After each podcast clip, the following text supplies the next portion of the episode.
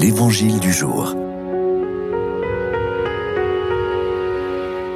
Évangile de Jésus-Christ selon Saint Marc. En ce temps-là, des Sadducéens, ceux qui affirment qu'il n'y a pas de résurrection, vinrent trouver Jésus. Ils l'interrogeaient Maître, Moïse nous a prescrit si un homme a un frère qui meurt en laissant une femme, mais aucun enfant, il doit épouser la veuve pour susciter une descendance à son frère. Il y avait sept frères. Le premier se maria et mourut sans laisser de descendance. Le deuxième épousa la veuve et mourut sans laisser de descendance. Le troisième pareillement. Et aucun des sept ne laissa de descendance.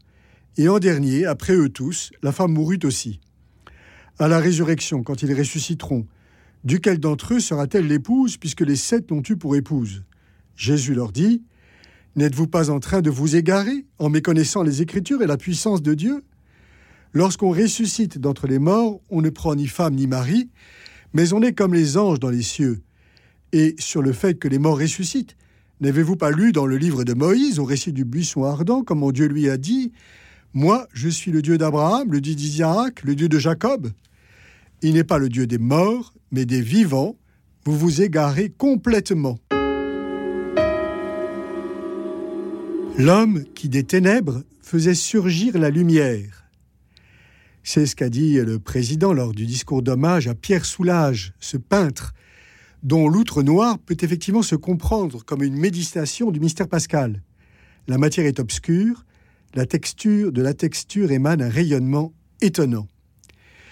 Dans l'évangile d'aujourd'hui, face aux Séducéens, Jésus s'avance vers sa passion. C'est pourquoi leur question est pour lui plus qu'un piège, un présage car leur petite histoire est chargée de violence, de moquerie, de mépris et de mort.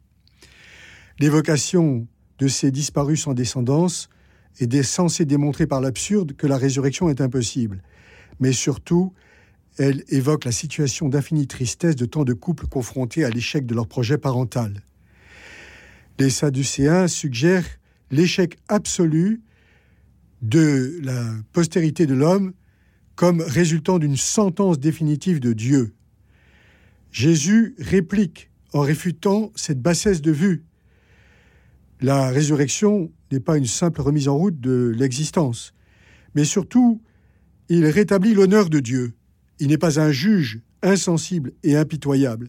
Il est le Dieu des vivants, en qui se glorifient ses amis. En somme, quand il n'y a plus d'espoir, il est temps que jaillisse une espérance plus grande. Il faut que des ténèbres, quelqu'un fasse surgir une lumière nouvelle.